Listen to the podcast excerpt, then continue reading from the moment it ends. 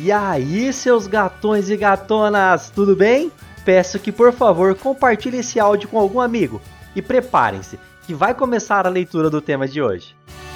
Você está ouvindo Redação Cast, o podcast para quem quer uma redação nota mil.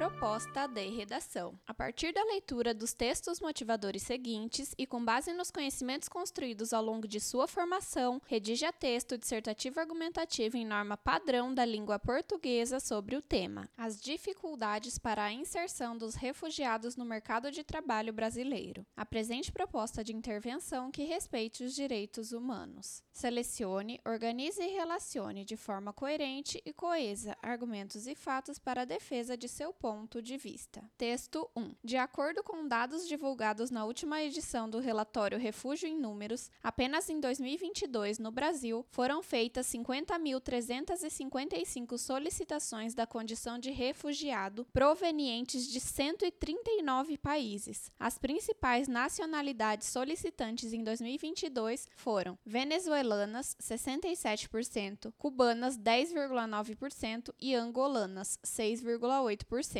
Em 2022, o Comitê Nacional para os Refugiados, CONARE, reconheceu 5.795 pessoas como refugiadas. Os homens corresponderam a 56% desse total e as mulheres a 44%.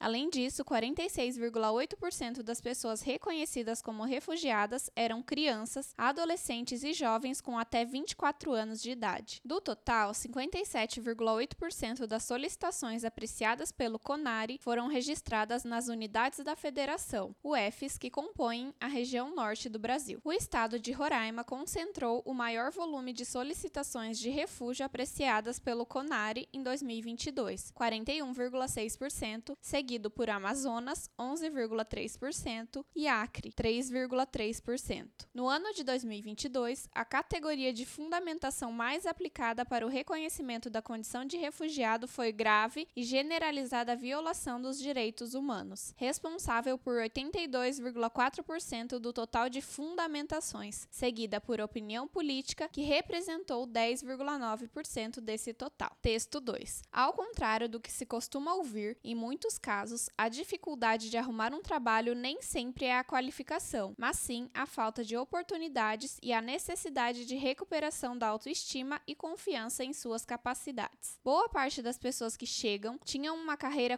constituída em seu país. No entanto, ao procurarem um emprego, são avaliados pela situação de fragilidade em que se encontram e não pelas suas habilidades, conta Priscila Minelli Moraes, consultora de carreira do Manpower Group. Dados da pesquisa Perfil Socioeconômico dos Refugiados no Brasil, divulgados pelo Acnur, comprovam estas afirmações. De acordo com o um levantamento, dos que vivem atualmente no país, 34% concluíram o ensino superior, 19,5% estão estão em busca de emprego e metade dos entrevistados apontou o acesso ao mercado de trabalho como o principal obstáculo em conseguir uma vaga. Texto 3. Os motivos para deixar o país de origem podem ser, inclusive, financeiros. Em busca de trabalho, muitos refugiados chegam ao Brasil em fuga e sem documentação, visto a urgência do deslocamento, o que amplia as dificuldades. Sem documentação, sem bens, sem rumo e com membros da família para manter, a fonte de renda se mostra insuficiente. Se, por um lado, a independência financeira está condicionada à inserção ao mercado de trabalho e é questão de sobrevivência, por outro, é dificultada pelo preconceito e pelos entraves no processo de revalidação do diploma. De acordo com o Ministério da Educação, o prazo para a universidade se manifestar sobre o requerimento de revalidação varia entre 60 e 180 dias, dependendo do processo de tramitação. Para obter a revalidação, é necessária a tradução juramentada que pode chegar a custar até 20 mil reais, fora a taxa da universidade que pode chegar a 7 mil. A questão é que os migrantes precisam antes dar entrada no pedido de refúgio, e o tempo entre a solicitação e a convocação para a entrevista segue conforme a demanda e as condições de vulnerabilidade do indivíduo. A princípio, todos os solicitantes devem ser entrevistados em até um ano após a sua solicitação. Em média, o Brasil leva três anos para conceder o documento documento definitivo de reconhecimento de refúgio. Segundo Iolis Leon, jornalista formada na Venezuela que buscou refúgio no Brasil, é preciso abaixar essa curva de índice de não regularização da documentação e, sobretudo, da documentação profissional da população migrante refugiada. Iolis conta sobre seu processo de revalidação. Eu saí da Venezuela e não peguei nenhuma documentação. Sem perspectiva de emprego, viveu com os filhos durante dois anos em situação de rua, dormindo às manhãs para vigiá-los durante as noites. Hoje, ela reside em Belo Horizonte, trabalhando na gerência de uma organização independente que acolhe pessoas refugiadas na cidade e as emprega em uma panificadora. Texto 4. O texto 4 trata-se de uma tirinha. Favor verificar a proposta em PDF para melhor compreensão.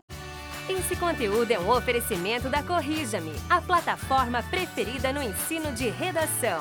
Saiba mais em corrijame.com.br.